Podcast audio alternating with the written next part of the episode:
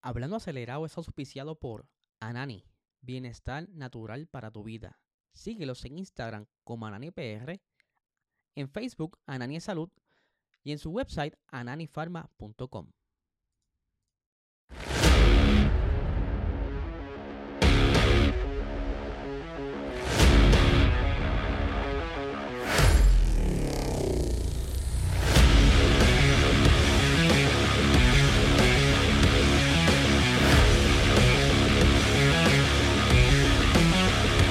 Saludos amigos fiebre, bienvenidos a todos a otra edición más de Hablando Acelerado. Les habla Eliezer, espero que se encuentren bien. Ya estamos a mitad de semana, hoy es miércoles y vienen cositas bien buenas mañana, así que estén bien pendientes a las 10 de la mañana por este canal. Lo que tienen que hacer es suscribirte, eh, darle la campanita porque me han preguntado, oye chicos, este, yo casi nunca me di cuenta cuando haces el live o no me doy cuenta cuando subes el contenido de Sim Racing, es porque no estás eh, activo en las notificaciones. Tienes que darle a la campanita para que entonces tan pronto subamos un contenido, te aparezca la notificación en tu teléfono celular o en tu computadora.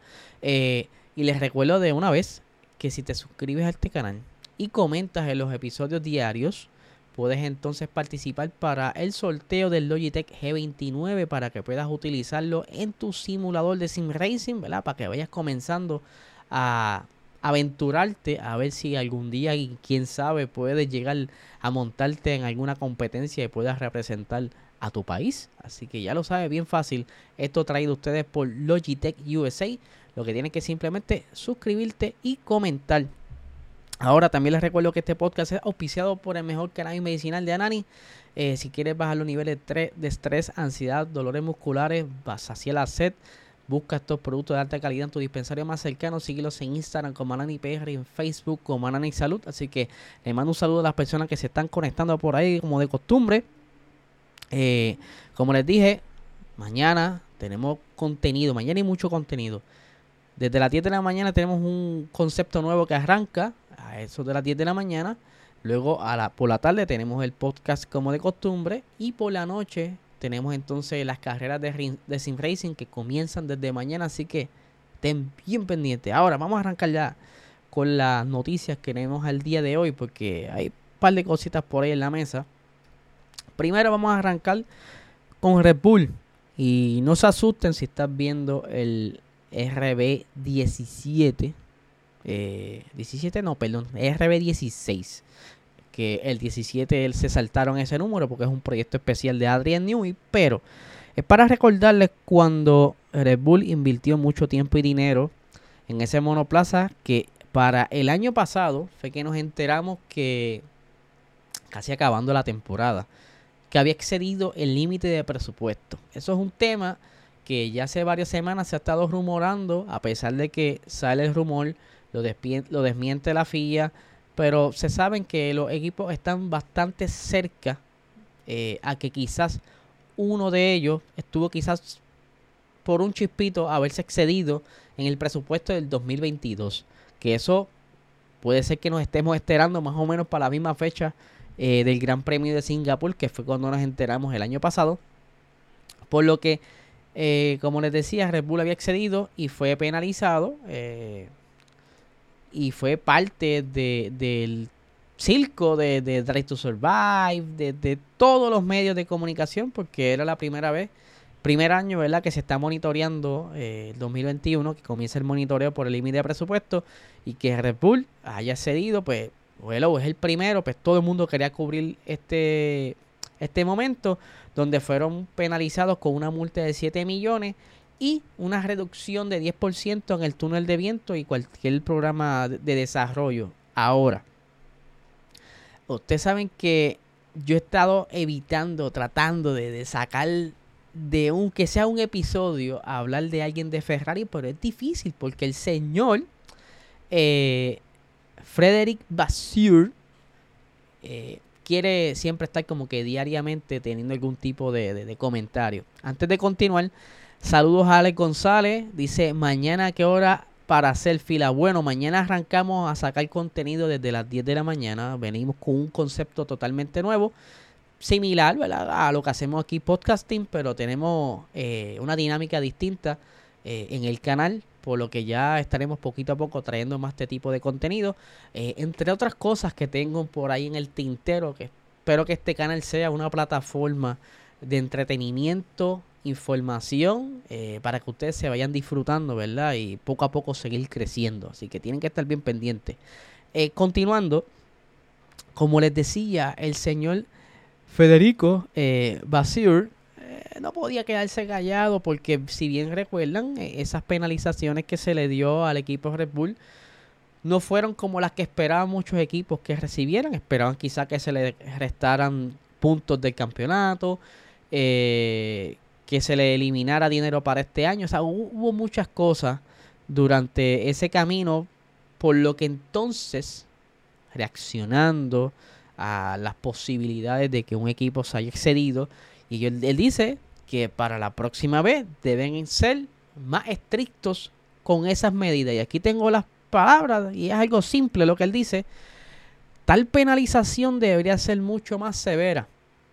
La reducción del 10% de tiempo en el túnel de viento es una gran broma. Para entonces ya habrán hecho la mayor parte del trabajo. Y él tiene toda la razón porque eh, 10%, eh, aunque usted no lo crea, para un equipo tan grande como Red Bull, no significa mucho porque la realidad es que, al contrario, como bien estaba conversando, y creo que lo he mencionado en algún momento en, el, durante el podcast, al tú quitarle ese tiempo que ellos contaban para poder desarrollar el monoplaza este año, te pone entonces a buscar la manera de cómo tú puedes entonces maximizar tu desarrollo con el tiempo restante, por lo que entonces estás creando básicamente un monstruo porque dice, oh, oye, eh, quizás antes perdíamos mucho tiempo haciendo tal y tal tarea mientras estamos en el túnel de viento, ¿por qué no mejor hacemos esto, esto y esto? Nos economizamos X cantidad de tiempo y entonces, solo entonces, cuando Red Bull tenga el tiempo de desarrollo completo, van a tener un alma mortal. Eso es lo que yo la pienso y analizo desde mi parte. Pudiera equivocarme, yo no soy ingeniero, estoy simplemente utilizando la lógica. Eh, como pudiera estar trabajando esta, esta grande factoría, ¿verdad? Donde hay tantos ingenieros, donde hay muchas mentes y más inteligentes que yo, eh, sacando ideas para ver cómo pueden entonces utilizar el tiempo restante sin ese 10%. Así que estoy con Basur. Deberían entonces buscar la manera quizás de, de, hagan algo para que entonces los equipos tengan miedo de excederse en el límite. Eh, porque sinceramente 7 millones de dólares cualquier equipo lo puede conseguir. Eh, ellos son equipos que corren quizás con 200, 300 millones de dólares toda su organización, sacando aparte de la Fórmula 1, me refiero a Ferrari. Ferrari tiene una gran fábrica que trabaja tanto Fórmula 1, resistencia WEC, ¿me entiende? Que eh, una simple multa y un chispito de túnel de viento no les afecta.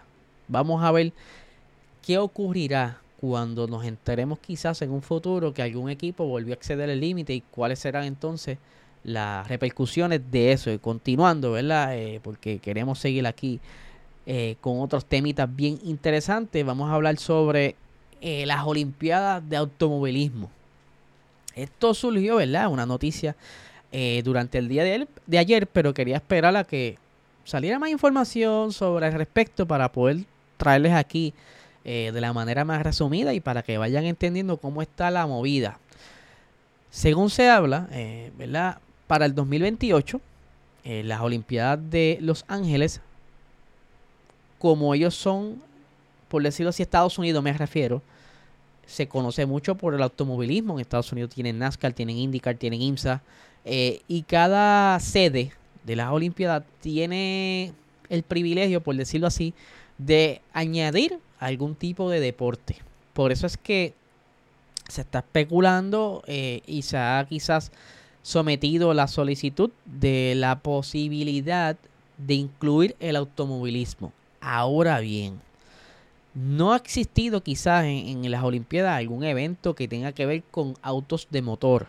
Sí ha habido eh, algo distinto eh, y le puedo traer ejemplos, por ejemplo, eh, valga la redundancia, En el 2019 incluyeron este, algo similar, pero fue algo aparte, que fueron las Olimpiadas de Sim Racing, que fue traídas por Gran Turismo. Pero en el 2018 eh, estuvo también por ahí trabajando karting eléctrico. Y esto fue porque Jan Todd en ese entonces estuvo presionando mucho, mucho, mucho. Y se llevó a cabo en el circuito de karting en, eh, en el Autódromo Juan y Oscar Álvarez en Buenos Aires.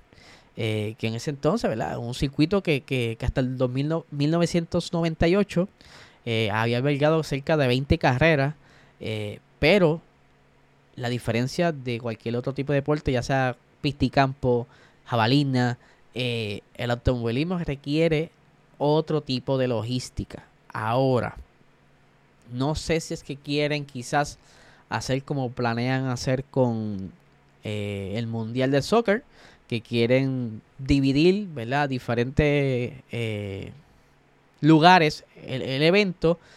Pues si así, pudieran quizás utilizar una de sus pistas y marcar ahí el, evento en esa pista o en, varias pistas, dependiendo de la categoría de auto que escojan, si es que van a hacer un auto, un auto como tal.